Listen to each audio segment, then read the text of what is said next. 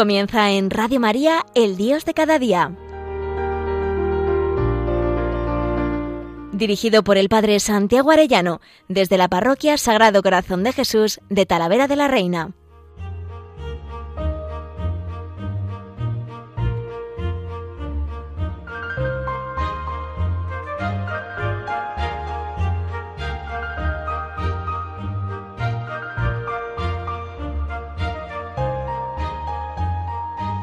Muy queridos oyentes de Radio María, qué alegría un lunes más con todos ustedes.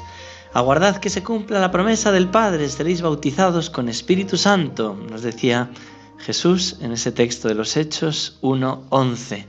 Y nuestra alegría es que cumple su promesa, nos ha enviado el Espíritu Santo que nos llena de alegría, que nos llena de fe, de amor, de esperanza, tantas cosas que hace el Espíritu Santo por nosotros y nos hace entender el misterio de su amor. Y es justo lo que quisiera comentar en estos programas. El otro día hablábamos de esas alianzas de Dios con su pueblo, ¿verdad? Que ha tenido con Adán, con Noé, con Abraham, con Moisés, con David, con Jesús. Y me encantaría hoy entrar en esas promesas, pero especialmente en la primera, para luego ir viendo las otras la que tuvo con Adán, que es el que hace el papel en la alianza de esposo, ¿no? con esa forma de alianza que es el matrimonio y ese signo de la alianza que es el sábado. Dios es fiel a sus promesas. Ese precioso libro de Scott Hahn, un padre fiel a sus promesas, el amor de alianza de Dios en las escrituras. Pero no para quedarnos en una especie de erudición, sino para mover nuestro corazón, que el Espíritu Santo mueva nuestro corazón y entendamos cómo es este amor del Padre hasta la locura. Cuenta Scott Hahn, dice, todo el mundo lo notó. Un momento de silencio escalofriante, un ruido sordo y a continuación la tierra empezó a temblar. Los edificios oscilaron y se inclinaron antes de venirse abajo como castillos de naipes. No hicieron falta ni cuatro minutos para, que cerca de treinta mil personas perdieran la vida en el terremoto de magnitud 8,2 que sacudió a Armenia en 1989, dejándola prácticamente arrasada. En medio del caos, un padre corría angustiado por las tortuosas calles que llevaban a la escuela, a donde se había dirigido su hijo a primera hora de la mañana. El hombre no podía dejar de pensar en la promesa que le había hecho tantas veces. Pase lo que pase, Armand, yo siempre estaré ahí. Al llegar al lugar que antes ocupaba la escuela, no encontró más que un montón de escombros. De primeras se quedó allí parado, peleando con las lágrimas.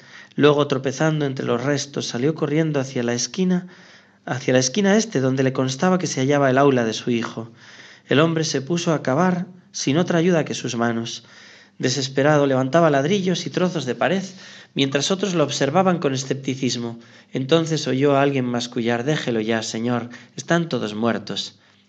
El hombre alzó la vista y replicó descompuesto Puede quedarse ahí mascullando o puede ayudarme a levantar ladrillos. Tan solo unos pocos le echaron una mano, y muchos se rindieron en cuanto sus músculos empezaron a resentirse, pero aquel hombre no podía dejar de pensar en su hijo. Siguió cavando y cavando durante horas, doce, dieciocho, veinticuatro, treinta y seis horas. Ya habían pasado treinta y ocho cuando por fin oyó un gemido ahogado de debajo del trozo de la pared. Agarró la placa de yeso, tiró de ella y gritó Armand. De en medio de la oscuridad surgió una trémula vocecilla. Papá. Otras voces empezaron a llamar débilmente bajo los escombros. Sin retirar, quedaban todavía varios pequeños con vida. De los pocos observadores y padres que seguían allí brotaron palabras entrecortadas y gritos de alivio y perplejidad. En total rescataron a catorce alumnos de treinta y tres.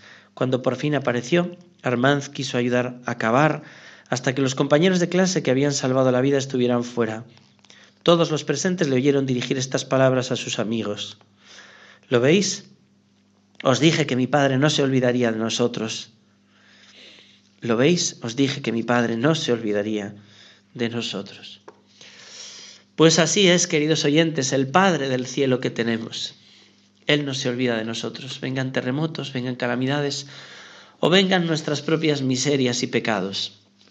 Dios una y otra vez sale al encuentro de sus hijos, que somos nosotros, y nos trata con misericordia infinita, porque Él es fiel a sus promesas y Él nos ha prometido una alianza de amor. Y toda la Sagrada Escritura la tenemos que leer así, como un misterio de amor de Dios para con nosotros. Él quiere fundarse una familia y lo hace eh, de esta manera preciosa con la creación y, que, y con todas las alianzas. Qué maravilla entenderlo así. Toda la historia de la salvación es una historia del amor de Dios para con nosotros. Y lo primero que vamos a ver hoy es cómo esa alianza de amor se concreta haciendo una casa. Cuenta este Scott Hahn cómo un día le dijeron de niño, nos cambiamos de casa. Y cómo llegaron al lugar y era pues un descampado, un montón de árboles, ¿no? Y, de, y, allí dice que empezó su madre a vigilar todas las obras, vinieron las excavadoras, ¿no? Tiraron aquellos árboles, ¿no? y vio cómo se hacían los cimientos, ¿no? Corriendo de niño iba todas las tardes a ver cómo iban avanzando esas obras, ¿no? Bueno, pues hay que verlo así. La Sagrada Escritura es una historia de familia, es una historia de familia. Nosotros no podemos pensar en, Adán y Eva o en Abraham como personajes que no tienen nada que ver con nosotros. No, no, no, no, no. Son nuestros tatarabuelos y, y tenemos que conocerles y tenemos que amarles.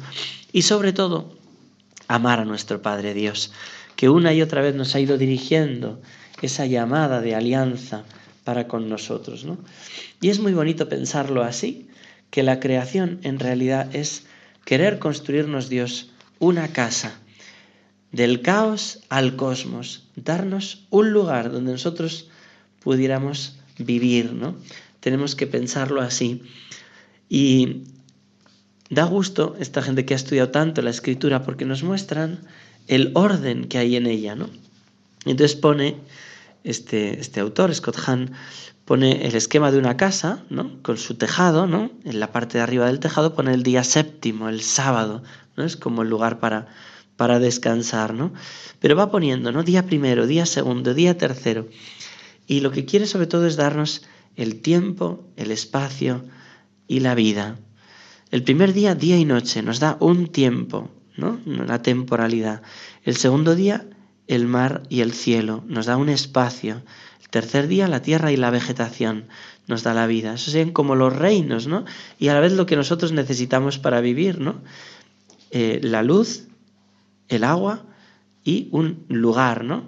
Es como los reinos para que nosotros podamos mm, estar y vivir, ¿no? De no tener forma, ¿no? Dice que tojuba boju, dice el texto, ¿no? Estaba como informe, ¿no? El caos informe de la creación, ¿no? Al principio Dios hizo el cielo y la tierra, la tierra estaba informe y vacía, estaba informe. Pues los tres primeros días le dio esa forma y luego eh, lo llena, ¿no? Ese vacío lo llena. El día cuarto, eh, el sol, la luna, las estrellas, el día quinto, las aves, los peces, ¿no? O sea, el tiempo otra vez, los el espacio eh, del mar y del cielo, el día quinto, y luego el día sexto le da la vida de los hombres, de los animales, ¿no? Y el día séptimo, descanso. Es como esos tres siguientes días, el gobierno. Y luego ya el sabbat, que ahora veremos la importancia enorme que tiene ese día de descanso, porque es el momento de la alianza, ¿no? Y Dios crea al ser humano, ¿no? Y lo crea como ser vivo, inteligente, hecho a su imagen y semejanza, y Adán lo crea como sumo sacerdote de la creación. Y es una preciosidad, pues verlo así, ¿no? Como el que tenía que ofrecer la creación al Padre, ¿no? Y, en ese sentido la responsabilidad grande que tienen Adán y Eva desde el principio de la creación, ¿no? Pero quisiera insistir, ¿cómo debemos leer el Génesis como católicos nosotros, ¿no? Hoy en día, porque enseguida no te lo desautorizan como que es un, una novelilla que no tiene bueno, pues nosotros debemos leer el Génesis en sus propios términos, los cuales son religiosos, ¿no? No es un libro de ciencia ni es un libro de historia en sentido moderno, ¿no?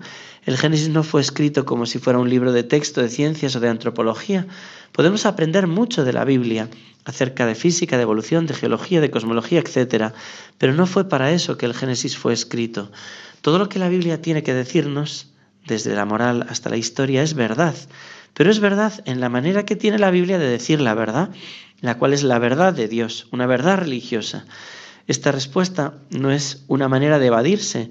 No, no se lee un libro de matemáticas buscando verdades religiosas. De la misma manera no se lee este libro religioso con intención de encontrar pruebas matemáticas o científicas. La escritura nos ofrece historia religiosa, verdad religiosa, y nos proporciona esta verdad e historia a través de símbolos y figuras y diferentes estilos literarios. Así es como está escrita la Biblia, especialmente del Antiguo Testamento. Si leemos el capítulo séptimo del libro de Daniel, encontramos que escribe 400 años de la historia de Israel y más, ¿no? En términos de bestias, cuatro animales horribles que oprimen al pueblo de Dios, uno detrás de otro.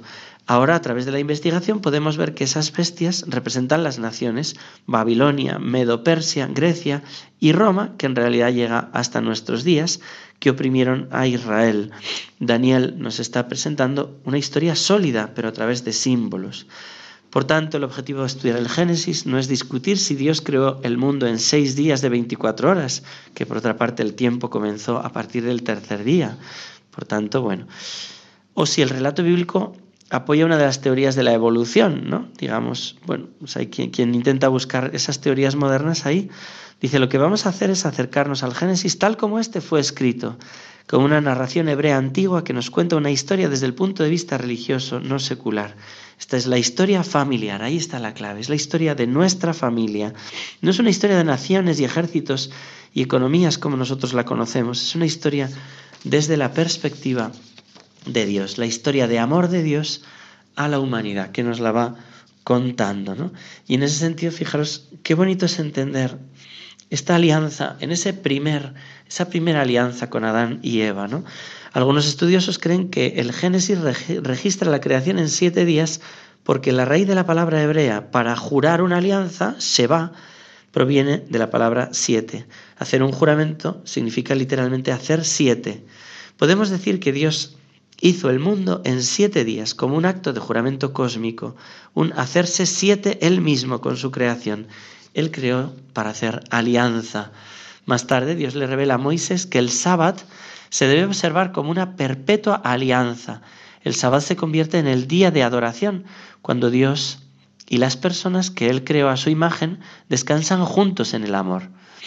El Catecismo de la Iglesia Católica nos dice en 288, la revelación de la creación es inseparable de la revelación y de la realización de la alianza del Dios único con su pueblo. La creación es revelada como el primer paso hacia esa alianza, como el primero y universal testimonio del amor todopoderoso de Dios. Por eso Jesús dice, el sábado ha sido instituido para el hombre y no el hombre para el sábado. Y el Papa Benedicto XVI decía, la creación se dirige hacia el sábado. El sábado es el signo de la alianza entre Dios y el hombre este resume la esencia interna de la alianza. La creación existe para ser el lugar de la alianza que Dios quiere hacer con el hombre. El propósito de la creación es la alianza, la historia de amor de Dios con el hombre. Qué bonito es verlo así. ¿no? Dios prepara primero esa casa, ¿no? que también se puede entender como el templo. A mí esto me encanta. ¿no? A veces se dice, no, pero es que parece que el Génesis eh, Génesis 1 y Génesis 2 son distintos, ¿no? Y uno se da cuenta que no es así, ¿no? Dios está creando el templo, la creación es el templo para encontrarnos con Él. Dios quiere que veamos así el mundo como un macro templo. Y esta visión del antiguo judaísmo aparece reflejada en algunos textos bíblicos concretos, como cuando Moisés erigió el tabernáculo en el Sinaí o con Salomón construyó el templo y dice, cuando Dios dio instrucciones a Moisés para el tabernáculo, habló de modo directo en diez ocasiones. Dijo el Señor a Moisés. Y en Génesis 1, Dios pronunció diez veces el acto de creación. Haya cielo, haya agua, haya, ¿no? Bueno, hay un paralelo ahí entre la construcción del templo y también la construcción de la creación entera. Y vio Dios todo lo que había hecho, y he aquí que era muy bueno, en Génesis 1. Y en Éxodo 39. Y vio Moisés todo el trabajo tal como había sido ordenado el Señor y así lo había hecho. Va estudiando los paralelos preciosos, ¿no? Porque Dios está construyendo su templo. Y lo que más me gustó es entender que ese relato segundo de la creación del paraíso es como cuando Dios diseña el Santa Santorum, el lugar más santo del templo, y Dios pone en ese lugar más santo del templo a Adán y Eva con los que quiere realizar esa alianza de amor. Es precioso verlo así, ver cómo crea primero al hombre, ¿no? Y después crea a la mujer para hacernos entender que es de la misma naturaleza, de la misma carne, de su costilla, de su costado, ¿no? Y se realiza esa boda en el jardín, que es el signo de la alianza, ¿no? No se emplea la palabra matrimonio, pero es el primer pacto del amor, que luego concluirá en el Apocalipsis, ¿no? Hablándonos de esa boda eterna del cielo, ¿no? Pero Dios está realizando su alianza y nosotros podemos ver a Adán y Eva en estado de gracia, ¿no? por el jardín del Edén, paseando en ese Santa Santorum de este templo de la creación, y podemos verles gozando de la presencia de Dios, ¿no? Y en ese sentido, qué bonito es contemplar a nuestros primeros padres en esa vida de gracia, de amistad, de armonía, ¿no? De paraíso con el que Dios establece su alianza. Y cómo ellos quizá le cantarían así a Dios. Qué bien se está aquí en tu presencia, glorioso por siempre, Señor. Está aquí a tu lado, sintiendo tu paz y tu amor. Cuán hermoso eres, Señor. Tú no tienes Quiero permanecer por siempre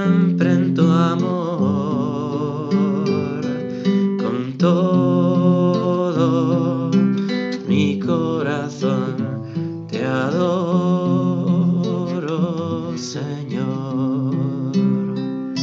Así podemos ver a Adán y Eva, estos familiares nuestros, ¿no? gozando de la presencia de Dios en este gran templo, con los que al crearlos está diciendo, como unos esposos se aman, así os amo yo. Ese amor tan bonito entre nuestros primeros padres. Esa belleza que Adán vio y quiso exclamar, ahora sí que es carne de mi carne, ¿no? Sangre de mi sangre, ¿no? Que es un signo de alianza siempre, ¿no? Carne de mi carne, sangre de mi sangre, serán los dos una sola carne y yo me uniré con ellos, está diciéndonos Dios, ¿no?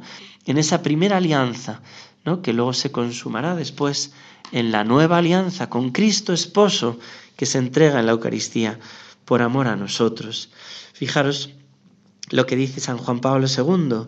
La historia del Sabbat revela algo sobre la dinámica esponsal de la relación que Dios quiere establecer con la criatura hecha a su imagen, llamándola a comprometerse en un pacto de amor desde el principio, le está pidiendo ese pacto de amor.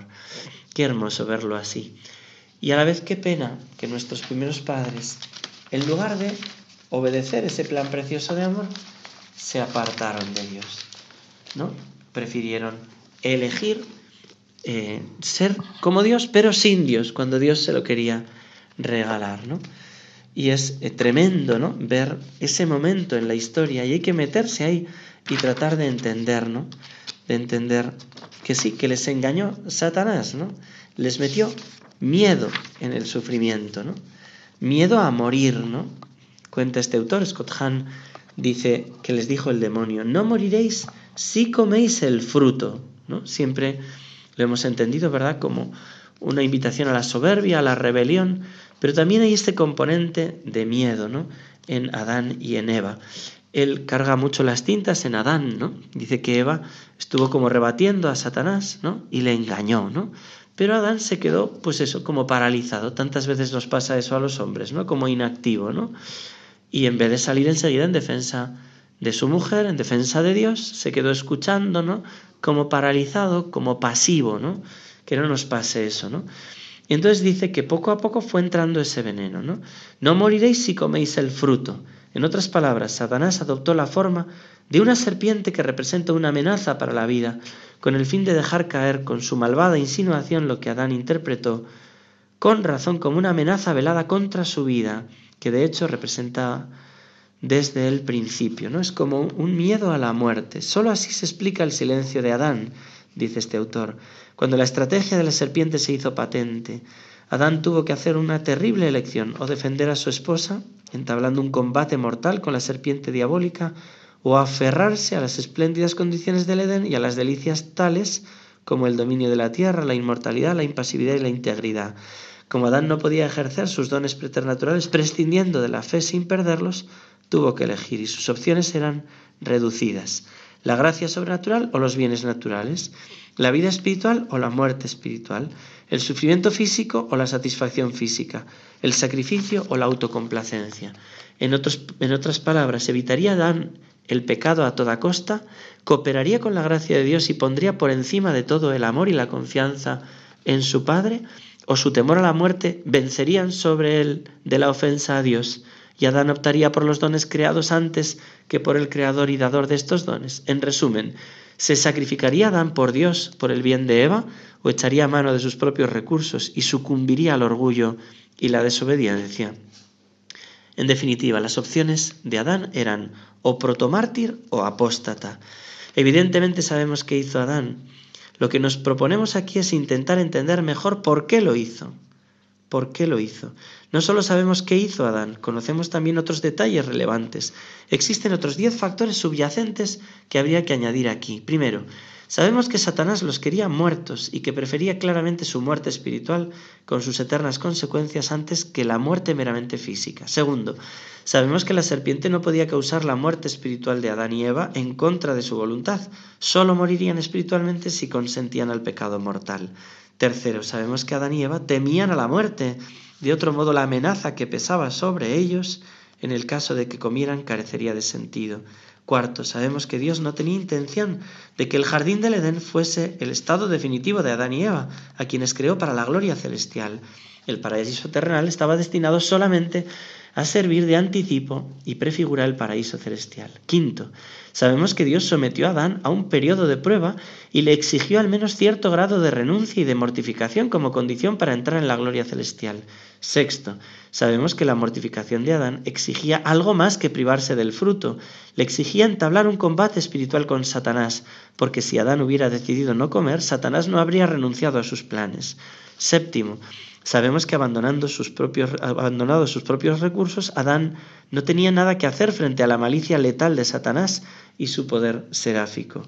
Octavo, sabemos que el relato no menciona que Adán, en medio de su zozobra, clamara a Dios.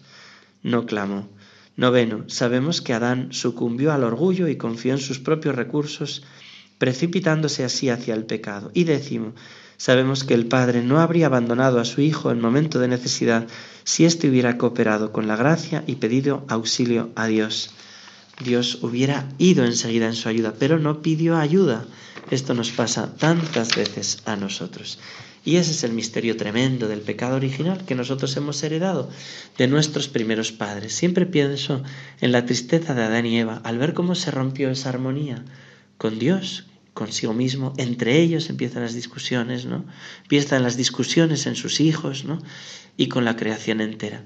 Qué tristeza tan grande para Adán y Eva el ver las consecuencias de su pecado. Y nosotros lo vemos también en nosotros mismos y tenemos que pedirle al Señor que venga su Espíritu Santo, que nos perdone, que nos sane. Ven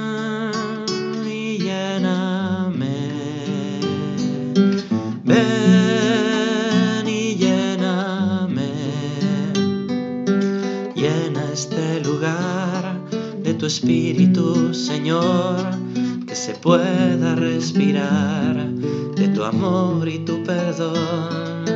Ven, llena todo mi ser de ti. Ven, cambia todo en mí por ti una diferencia del ambiente del paraíso al ambiente irrespirable, ¿no? De salir del paraíso, ¿no? Dios les había preparado aquel Santa Santorum, aquella casa preciosa, y ellos se fueron, ¿no? Que se pueda respirar tu amor y tu perdón. Y Dios tuvo misericordia de Adán y Eva, de nuestros primeros padres, no rompió con la alianza, Él es fiel a sus promesas, salió corriendo para sacarles de aquel terremoto donde estaban hundidos y abocados a la muerte. Génesis 3, 14, 15 nos dice que habla a Satanás, por haber hecho esto, Maldita serás entre todos los animales y todas las bestias del campo. Te arrastrarás sobre el vientre y polvo comerás todos los días de tu vida. Pondré enemistad entre ti y la mujer, entre tu linaje y el suyo. Él te herirá en la cabeza mientras tú le herirás en el talón. Esta promesa, este oráculo, se conoce como el primer evangelio, el protoevangelio. Es el eje en torno al cual gira el resto de la salvación y continúa girando una etapa de la alianza tras otra mientras el pueblo de Dios aguarda el cumplimiento de su promesa, de ese linaje de la mujer que es Jesús y de esa mujer que es María, que aplastan la cabeza de la serpiente. Este es nuestro gozo. Recordemos a Adán y Eva con gratitud, son nuestros primeros padres. Sí, metieron la pata, pero también lo pagaron. Dios les tuvo cariño, les vistió de pieles, les ayudó a protegerse de la mirada torcida y después les prometió un Salvador. Dios es fiel a sus promesas. Digámosle una y otra vez, como veíamos de este chico Armanz, Él vendrá, Él vendrá, me lo ha prometido, Él me salvará las promesas de Dios. Él es fiel a sus promesas. Pidamos el Espíritu Santo para vivir confiados en ellas. Que Dios os bendiga a todos, queridos oyentes de Radio María. Finaliza en Radio María, El Dios de cada día. Dirigido por el Padre Santiago Arellano, desde la Parroquia Sagrado Corazón de Jesús de Talavera de la Reina.